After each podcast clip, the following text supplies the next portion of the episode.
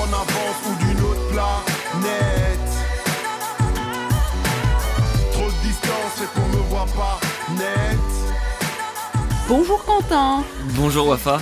Je suis super contente euh, de t'avoir ici, comme mon premier invité dans le podcast. Mais merci de, de me recevoir, c'est un honneur. Et ça fait quelques années euh, qu'on s'est perdu de vue, au moins 10 ans. Hein. Au moins 10 ans, absolument, c'est ça. Je, je t'ai connu euh, très jeune avec une caméra, un appareil ça. photo déjà à l'époque. Dans l'atomium, C'est dans ça. les couloirs, et dans les boules de l'atomium euh, vers 6-7 heures du matin, à filmer un clip de, de Picho, exactement. C'est ça, c'est ça, Picho, euh, notre ami rappeur bruxellois. En tout cas, euh, je, je suis contente de t'avoir ici avec nous parce que euh, dans mon podcast, j'ai envie d'interviewer des gens inspirants. Et c'est vrai que euh, depuis que je t'ai revu, j'ai un petit peu regardé ton Insta, tu sais, comme euh, tout le monde se check un petit peu, n'est-ce pas? Et je me suis dit, mais attends, Quentin Bruno, euh, c'est devenu le photojournaliste. euh, et c'est vrai que c'est pour ça que je te voyais plus beaucoup à Bruxelles pendant quelques années.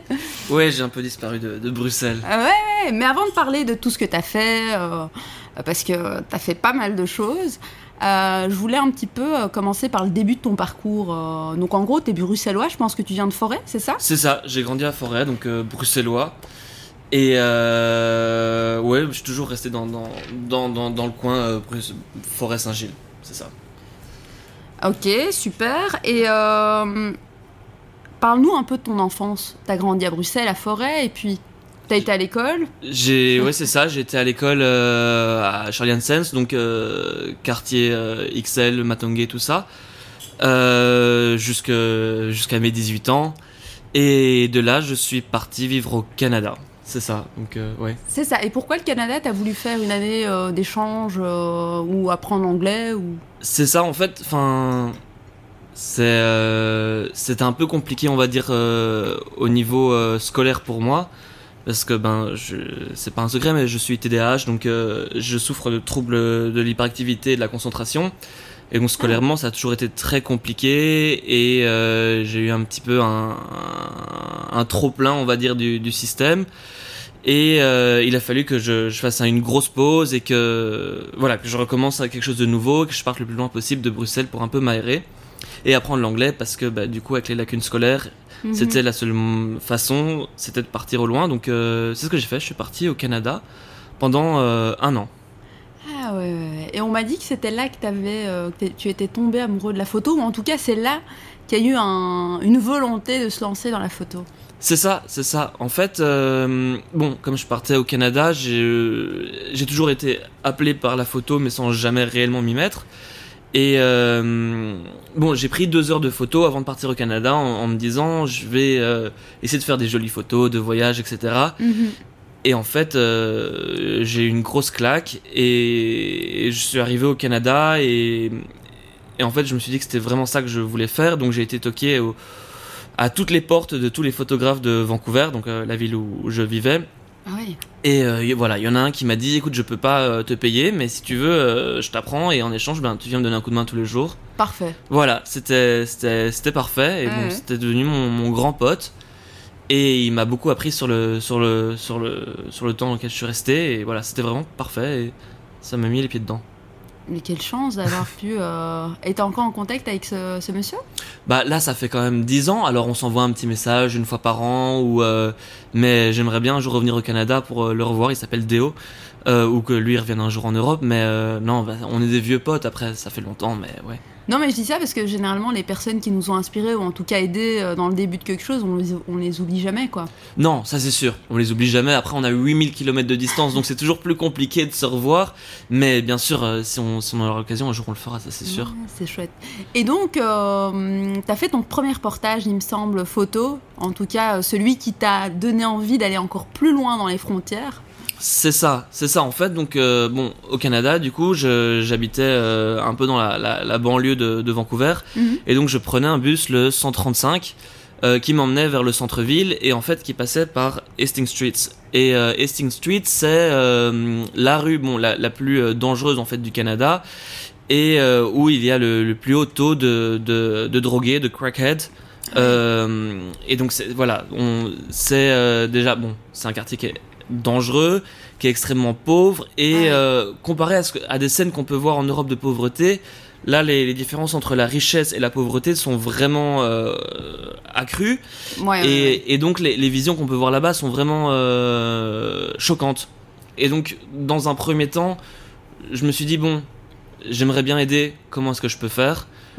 Euh, bon voilà, j'étais jeune, j'étais un peu euh, rêveur. Je me suis dit bon ben la solution c'est passer euh, un moment avec eux, voir du coup comprendre les problèmes sur le terrain et puis après pouvoir agir en conséquence. En fait, t'as pris métro et t'y as été, quoi. Ouais, mais c'est ça. Un, un soir, je voilà, j'ai mis un jogging et je suis parti et je suis parti les rejoindre et m'asseoir avec eux toute la nuit. Donc avec les, les, les, les drogués, les dealers. à- à- en fait, j'ai pas dormi, on a fait que parler. Et, qu'est-ce que tu voulais faire? Tu voulais euh, discuter avec eux pour pouvoir les prendre en photo? Non, pas à ce moment-là en fait. À ce moment-là, c'était vraiment pour comprendre les problématiques Mhm. et essayer de, de, de, de pouvoir y répondre à ma manière. Mais voilà, c'était un peu quelque chose de rêveur de 18 ans, je pense, parce que maintenant ça semblerait complètement absurde si, si, si je. Enfin voilà. Mais, euh, mais donc, non, ouais, c'était une nuit euh, complètement dingue à, à parler avec, euh, avec ces mecs euh, qui étaient hyper gentils et hyper généreux euh, malgré la situation. Et en rentrant ben, euh, à la maison, euh, justement, dans, dans ma dans ma colocation, ben, je suis rentré un peu choqué de Ouais, tout ouais, ce que j'avais pu récolter comme information, euh, autant humaine que, que, que d'intérêt plus, on va dire, euh, reportage. Et je Mhm. me suis dit, bon, mais voilà, en fait, il faut que j'y retourne et que je prenne des photos. Mais à l'époque, je savais même pas que ce qu'était un reportage. Ah ouais, ouais, ouais. Ouais, je, je débutais la photo, j'y connaissais rien, je savais pas dire ce qu'était une bonne photo ou pas, et, et voilà, j'ai décidé qu'il fallait revenir et, et travailler là-dessus, et c'est ce que j'ai fait. Ok, ok. Et donc ça, c'était pendant ton, euh, tes deux ans au Canada, Pendant un an au Canada, c'est ça c'est ça et, euh, et voilà. Et ensuite, t'es revenu à Bruxelles? Ensuite, je suis revenu à Bruxelles, sans savoir ce que je voulais faire. C'est ça. J'ai commencé Sciences Po à l'ULB. Ah oui. Ça a pas duré très longtemps. parce que j'ai commencé euh, à, dans un studio de photo à côté euh, comme élève. Et en fait, ils m'ont directement engagé. Ils m'ont dit voilà, tu commences lundi. Et de là, ben, j'ai très vite lâché Sciences Po euh, après un mois ou deux mois. Et tu te donnais à fond dans la photo, quoi. Et là, je me suis donné à fond dans la photo. Et de nouveau, c'était un lieu où tu pouvais apprendre sans compter, quoi. Bah oui, c'est ça, c'est que la photo, en fait, une fois qu'on a les, les bases qui sont assez euh, rudimentaires, Ouais. euh, c'est du travail, du travail, du travail, du travail, et puis c'est ça du coup qui est chouette, c'est qu'en fait, il n'y a pas besoin de diplôme. Et puis de là, qu'est-ce qui euh, t'est arrivé? Parce que je pense que là, euh, il y a eu un changement radical dans ta profession. euh, Ouais, T'es passé ça. de photographe Ouais. à photojournaliste. Ouais, c'est ça, c'est ça. En fait, euh, j'ai fait mes armes euh, dans le monde du hip-hop belge. Ouais. Ah oui, oui, Pendant- oui. pendant C'est que- d'ailleurs là qu'on s'est connus. C'est exactement, c'est là qu'on s'est connus. Ah ouais. Et, euh, et ben, du coup, justement, j'ai pas mal fait le- les visuels de Pitcho et, pas mal d'autres artistes. J'ai fait énormément de festivals, j'ai couvert toute la scène française. Ouais, ouais, t'as fait, les, fait les. Nekfeu, les Orelsan, les Lafouine, euh, tous les, les grands noms. Ouais, ouais. Donc c'est là que j'ai fait mes armes parce que bah, dans le hip-hop justement c'est moins carré euh, un- d'un point de vue diplôme que ça peut l'être dans d'autres milieux. Claire. Donc euh, Ouais, quand t'as ouais. la rage et que t'as un peu la tchatch, en fait tu peux euh, enfoncer des portes. Et ils ont toujours besoin de quelqu'un. euh, c'est ça, surtout si c'est gratuit. À fond. Le gars qui suit avec l'appareil photo, mais qui fait des photos nickel. C'est ça, c'est ça. Mais bon, moi, ça, ça me rendait heureux. Les, Bah, les mecs, ils ont tellement de charisme visuellement et ça claque. Et, et voilà, donc c'était très bien. Mais il y a un moment où euh, j'avais besoin de plus. Ouais. Et, euh, et aussi pour des raisons personnelles, rupture, etc. Euh, ouais, j'ai décidé de partir plus sur du photojournalisme. Et donc, je suis parti en fait suivre euh, le, le groupe pionnier euh, du rap au Moyen-Orient, DAM, en Palestine. Euh, Donc je suis parti pendant un mois pour les suivre. Et donc tu les as rencontrés ici euh, Tu les as contactés? Comment non, en fait? justement c'était via euh, une agence euh, de, de booking euh, de, de groupe de rap, Skinfama. Ah oui, Voilà, Lino, big up. voilà, big up Lino. Euh, et du coup ils m'ont mis en contact avec eux, j'ai envoyé des emails, ils m'ont fait bah ok, viens. Et du coup euh, je suis parti à 22 ou 23 ans avec mon appareil photo seul euh, en Palestine. Et euh, ça a été une expérience, euh, ouais, grosse claque. Ah oui, oui. Là déjà, j'imagine euh, première expérience au Moyen-Orient, c'est ça? Première expérience au Moyen-Orient.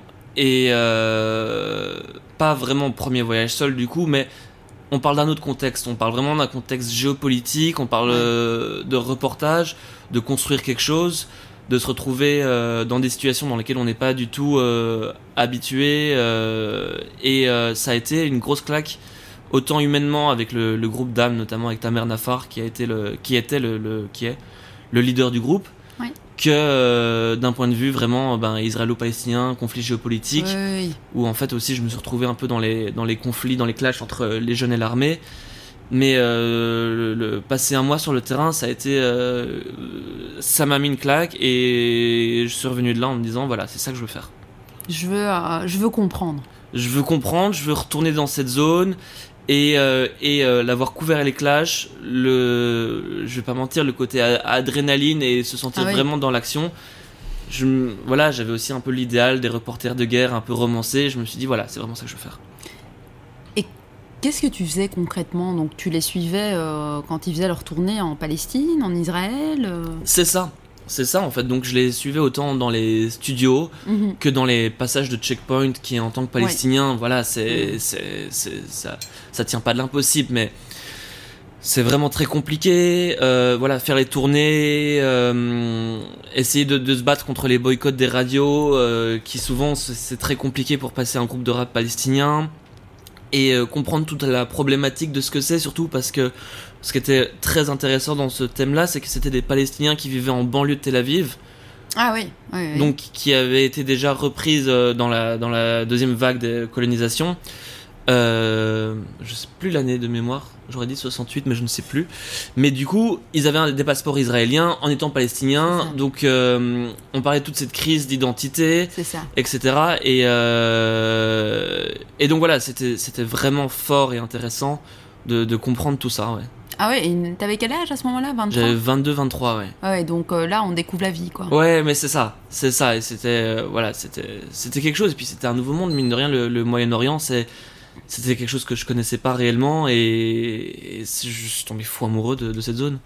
Et du coup, ça t'a poussé, euh, donc t'es revenu, tu me disais, et tu t'es Ouais. dit je veux repartir, et puis euh, on a des destinations euh, pas moins exotiques qui sont ajoutées à ta liste. C'est ça, l'Irak, le Liban. c'est ça, ouais. Du coup, tu veux faire un switch entre le fait de suivre un groupe en tant que photographe vers le photojournalisme. Donc déjà ça, com- comment on s'y prend? Comment tu t'y es pris à l'époque? Parce que c'est vrai, quand on a 23 ans, on se dit qui je vais contacter, qui je vais suivre, est-ce que je pars tout seul? Ben, je pense que je me sentais un peu euh, insignifiant. Je pense que à, cet âge-là, surtout, j'étais vraiment, j'étais plein de d'envie de conquérir le monde et j'avais vraiment, comme j'ai pu le dire, cette image de romantiser des, des grands reporters et, euh, et voilà le fait de travailler ben, pour des, des, des médias qui étaient pas spécialement euh, enfin voilà un peu des, les, un peu les torchons de la presse belge pour pas les citer Sud Presse euh, je travaillais dans les boîtes pour me faire de l'argent en tant que photographe enfin voilà. J'étais j'avais besoin de quelque chose de, de plus grand de plus euh, noble entre guillemets.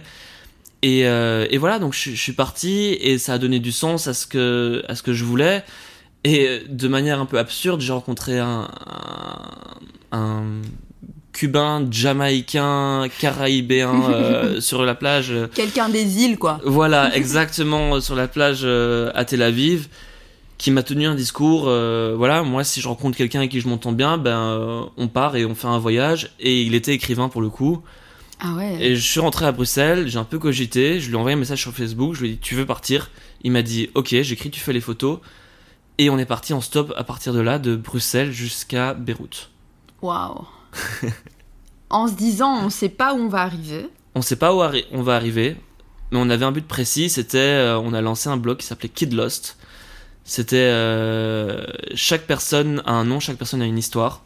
Donc Ouais. on voulait partir euh, à la rencontre de tous les inconnus possibles, leur parler, faire leur portrait autant en, en écrit qu'en visuel et, et avancer. Et de là, on s'est retrouvé au Liban. Tout est allé très vite. Après deux jours, en fait, on s'est retrouvé à bosser pour une ONG, euh, la plus grosse ONG locale euh, qui aidait les réfugiés syriens et palestiniens. Ah oui.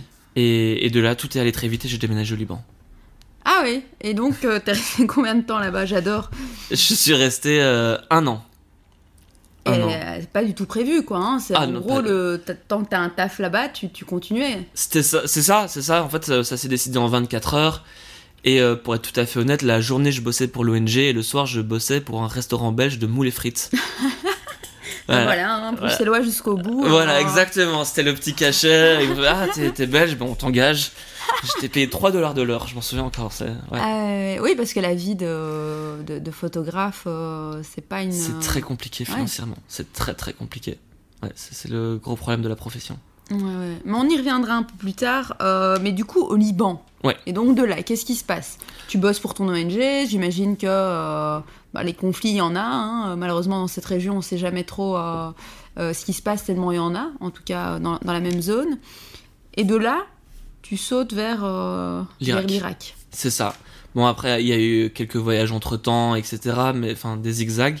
Mais euh, voilà, donc euh, le fait de rester un an au Liban, de couvrir la crise des réfugiés, les attentats, ce genre de choses-là, je sens que j'ai toujours besoin de, de, de, de pousser un peu plus, de, de, découvrir d'autres pays. Et euh, voilà, j'ai des collègues qui se trouvent à Erbil, en Irak. Ouais. La bataille de, de Mossoul va arriver incessamment sous peu et, et je décide de prendre un avion pour Erbil, ouais, qui est à Ah 70 km de Mossoul. En te disant, je veux avoir, je veux faire le reportage de, cette bataille, de ce qui s'y passe en tout cas, parce que à ce moment-là, j'imagine que tu, n'imagines pas que tu vas, en- tu vas entrer en pleine bataille, toi aussi. C'est ça, voilà. Donc en fait, euh, voilà, je me suis dit bon, voilà, j'ai toujours euh, voulu me rapprocher le plus proche de, la profession de reporter de guerre que que je romantisais toujours à l'époque. Et euh, et donc voilà, donc j'ai décidé de partir sans vraiment en fait savoir, sans avoir un plan. Concret de ce que je voulais faire. Je savais que j'avais un, cani- un canapé qui m'était prêté dans une maison euh, à Erbil. Et puis de là, je verrai bien. Mais euh, dans ce que tu me racontes, je sens beaucoup euh, l'excitation. euh, Ouais. en- même maintenant encore, je, je te revois y penser avec les yeux qui, qui, qui brillent. Et on sent vraiment que cette adrénaline, c'est ce qui te drivait. T'aurais pu aller. J'aurais pu aller n'importe où. Ouais. C'est c'est clair, enfin, je, je veux pas mentir sur le, le fait que le- ce qui, ce qui m'appelait aussi, c'était l'adrénaline, ce serait un mensonge de, de pas le dire. Après, il y a plein d'autres choses, comme le fait d'être euh, premier témoin d'une situation, à fond. de pouvoir la, la digérer et, euh, et la recracher à- avec mes yeux. Euh, ouais, il y a tout l'intérêt géopolitique qui, qui est fascinant, la culture euh, voilà, du Moyen-Orient qui moi me fascine. Donc voilà, il y a aussi tous les autres paramètres, mais l'adrénaline en fait partie. Pas- Ah mais là c'est clair et en plus t'as- t'es en train à ce moment-là je pense d'apprendre un nouveau métier qui est celui de photojournaliste comme tu dis c'est voir quelque chose le subir mais dans un timing très précis pouvoir envoyer les photos euh, C'est ça. Euh, et comment se passe justement euh, parce que j'entends tu pars on t'appelle on te dit ici un canapé euh, tu peux venir si tu veux toi qui te dis ah cool je fonce.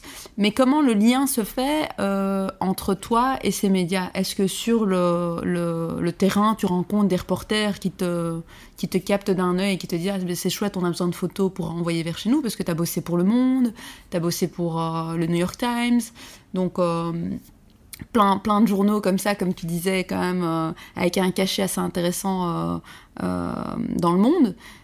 Mais finalement, comment, d'où il part ce premier contact? Parce que c'est souvent ça qui est intéressant. Ben, en fait, je, entre temps, en fait, en revenant du, du Liban, j'ai oublié d'en parler, mais voilà, j'ai fait un reportage d'un an en immersion dans la jungle de Calais, donc Ouais. sur les réfugiés. Et en fait, ce reportage, ça a été le premier à sortir réellement de mes disques durs. Et euh, j'ai gagné des prix, et de là, j'ai commencé un petit peu à me faire remarquer dans la presse.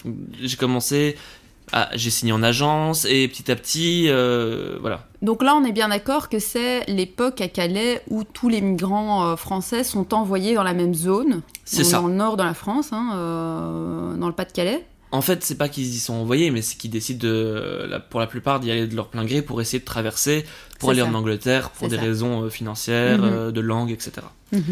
Et donc, euh, ouais, donc euh, toujours avec mon même ami, donc Clé, euh, que j'ai rencontré sur cette plage à Tel Aviv. Clay. Voilà, Clé. On continue de, de couvrir la crise des migrants, mais cette fois-ci à Calais. Ok. Et donc là, tu te fais remarquer. Je me fais un euh, petit peu remarquer. Ouais. Mais pourquoi tu penses? Parce qu'en en fait, on n'envoie pas de journalistes, de photojournalistes à l'époque Ou alors parce que bah, toi, tu es sur place depuis un petit bout de temps et que tu, tu les mets sur un blog et les journalistes le captent Comment finalement tu sors de moi, mon appareil et mon disque dur, en fait Ben en fait, je pense que du coup, euh, Clé, donc mon ami, il a un contact humain incroyable. Et il a une approche différente qui est pas du tout une approche de journaliste de bonjour, est-ce qu'on peut avoir une interview? Merci, ouais, au ouais. Et on a vraiment créé des contacts humains, on s'est vraiment fait des amis, à chaque fois on revenait les voir, on dormait euh, dans leur tente, etc. Et donc en fait, on était en complète immersion, ce que la plupart des journalistes n'avaient pas. Ouais, ouais. Et donc on a eu un reportage qui était vraiment différent. Autant ça se voyait au niveau visuel qu'au niveau des interviews, on avait, c'était autre chose, c'était un autre Calais. Et je pense que c'est là que on s'est différencié et c'est là que ce qui m'a permis d'un peu sortir du lot entre guillemets et, et de gagner des concours grâce à ça, c'est que euh, c'était c'était une autre approche. Mais euh, j'aimerais revenir sur le fait qu'il y avait une autre approche très intéressante qui était sans doute plus vraie aussi parce que vous aviez plus le temps Ouais. que ce qu'un journaliste finalement euh, qui vient couvrir un reportage euh, euh, à Calais avait le temps de faire. quoi. J'imagine que euh, là-dessus aussi c'est plus qualitatif parce que vous avez plus le, le temps de vraiment vous imprégner. Comme tu me disais, on dormait euh, avec les gens dans les tentes, c'est quand même dingue quoi. Ouais ouais c'est ça, c'était vraiment une question de temps. En fait c'est ce qui maintenant euh, s'appelle le slow journalisme. J'imagine qu'on pourrait Ouais. l'appeler comme ça. Et ben, c'est un peu tout le problème actuel des, des médias, c'est la course contre la montre et, Ouais. euh, et du coup l'information bâclée. Ouais, ouais. Et c'est- d'ailleurs ce qui, enfin, ce qui pousse à, à toute cette haine des médias, ce qui est vraiment triste. Mais, euh, ouais, ouais. Mais, mais ouais, non, du coup, c'est ça qui nous a permis clairement d'avoir un point de vue différent. Et donc tu disais euh, à juste titre que du coup comme c'était ton premier gros reportage, c'est là que tu te fais remarquer parce que tu gagnes en fait euh, Ouais, euh, un prix, ouais. ou le des prix- même. Ouais, enfin, des, des prix, mais un euh, principal qui m'a vraiment aidé, ça a été le, le prix de la Gacilly, donc le prix Fisheye, de la photo émergente.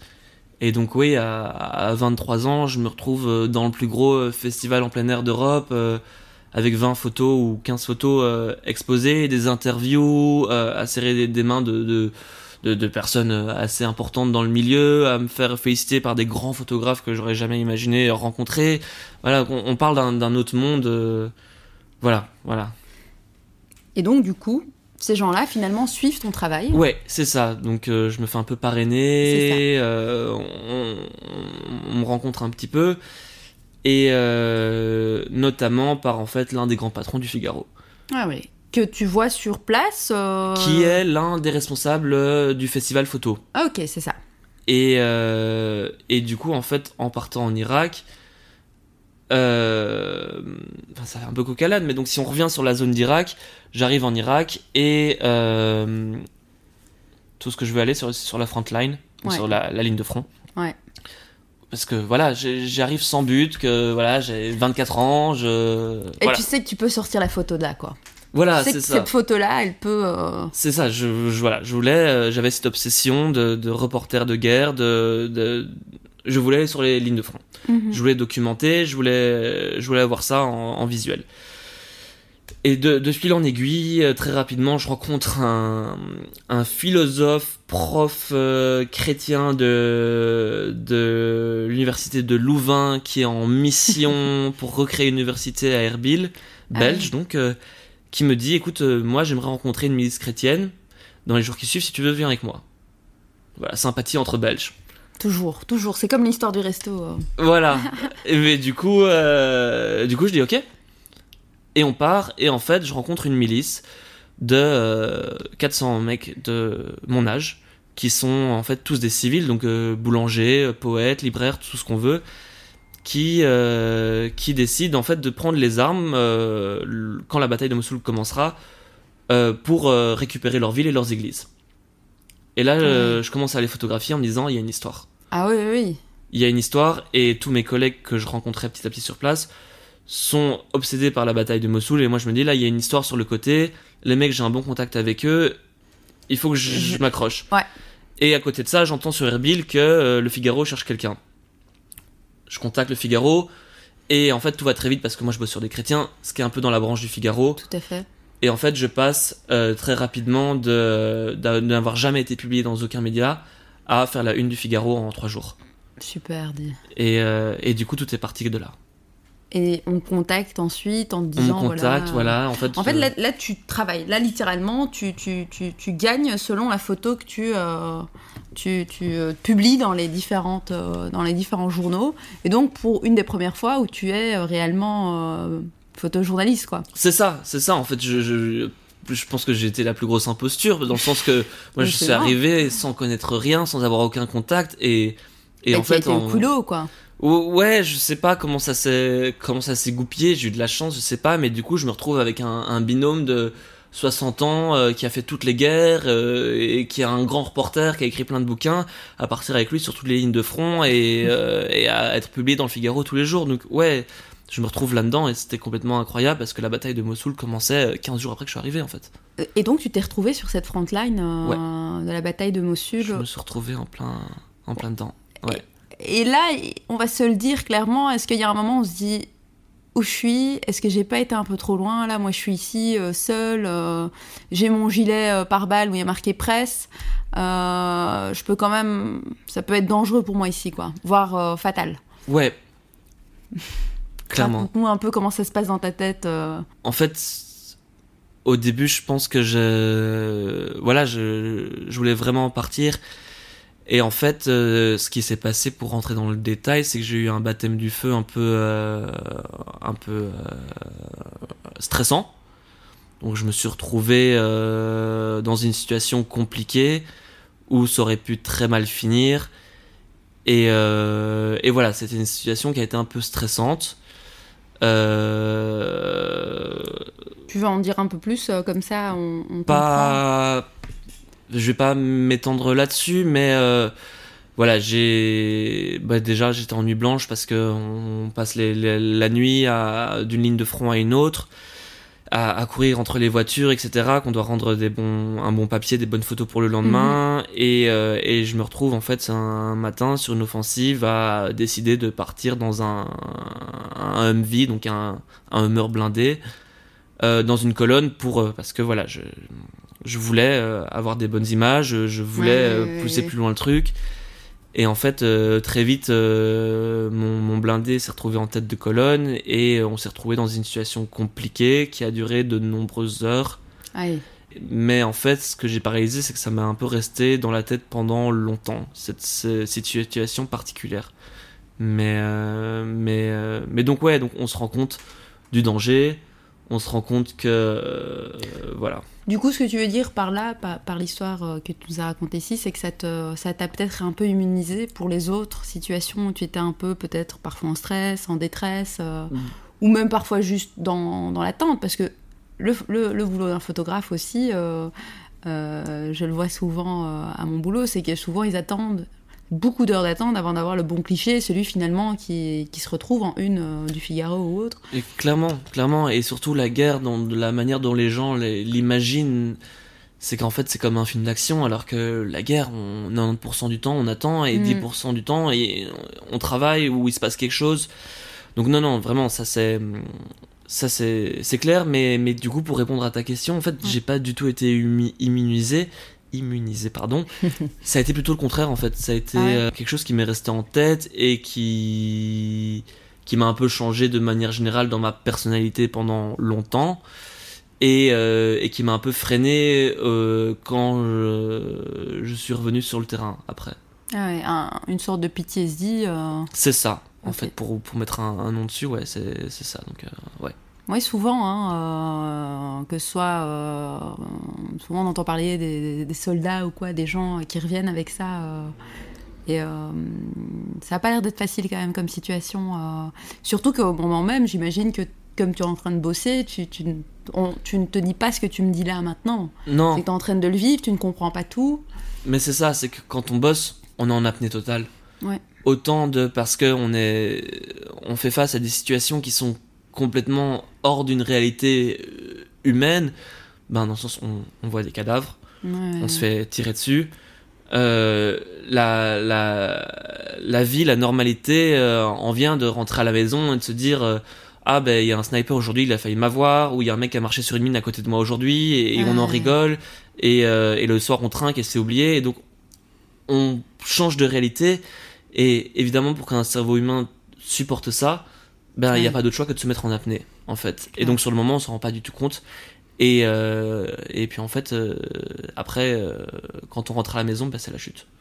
Mais justement quand on est en train de vivre ça sur la frontline ou à la maison le soir en Irak, est-ce qu'on pense à Bruxelles? Est-ce qu'on pense à la maison? Est-ce qu'on se dit si j'étais resté je serais dans mon canapé en train de regarder un truc? Est-ce que finalement comment est-ce qu'on revoit euh, bah, sa maison à ce moment-là Plutôt avec le sourire, parce que je te vois sourire maintenant. Euh, ou plutôt avec quelque chose qui est. Mais en fait, tu, tu mets complètement une barrière entre ce que tu es en train de vivre, parce que tu es en apnée complètement. Donc, Ouais. euh, Moi, je. Ben, j'ai jamais eu de maison jusqu'à 2-3 ans, enfin, de, de chez moi, d'avoir Mhm. euh, un endroit où me poser euh, plus de deux semaines, ou enfin, d'avoir un vrai chez moi. On est dans une autre réalité, en fait, parce que on côtoie les gens qui font le même métier, parce que je pense que c'est Mhm. très compliqué de d'en parler à, à d'autres gens euh, ou qui peuvent avoir le même mode de vie ou de parler de choses qui nous euh, des sujets qui nous intéressent sans euh, sans avoir quelqu'un avec des grands yeux écarquillés euh, en face de nous et, et se sentir un peu jugé mhm. donc non en fait on, on pense pas trop à, à la Non. maison si j'ai pensé à mes parents quand quand j'ai senti que j'aurais pu crever je me suis dit plusieurs fois plus jamais parce que je peux pas leur faire ça mais sinon pas Et donc, euh, après, euh, merci pour ce, ce petit moment. Parce que je, je sens que ça a été quelque chose de, de compliqué pour toi, parce que Ouais. je, je sens que tu, tu, tu mets des étapes pour le raconter. Mais je sens aussi le côté. euh, J'y étais, quoi.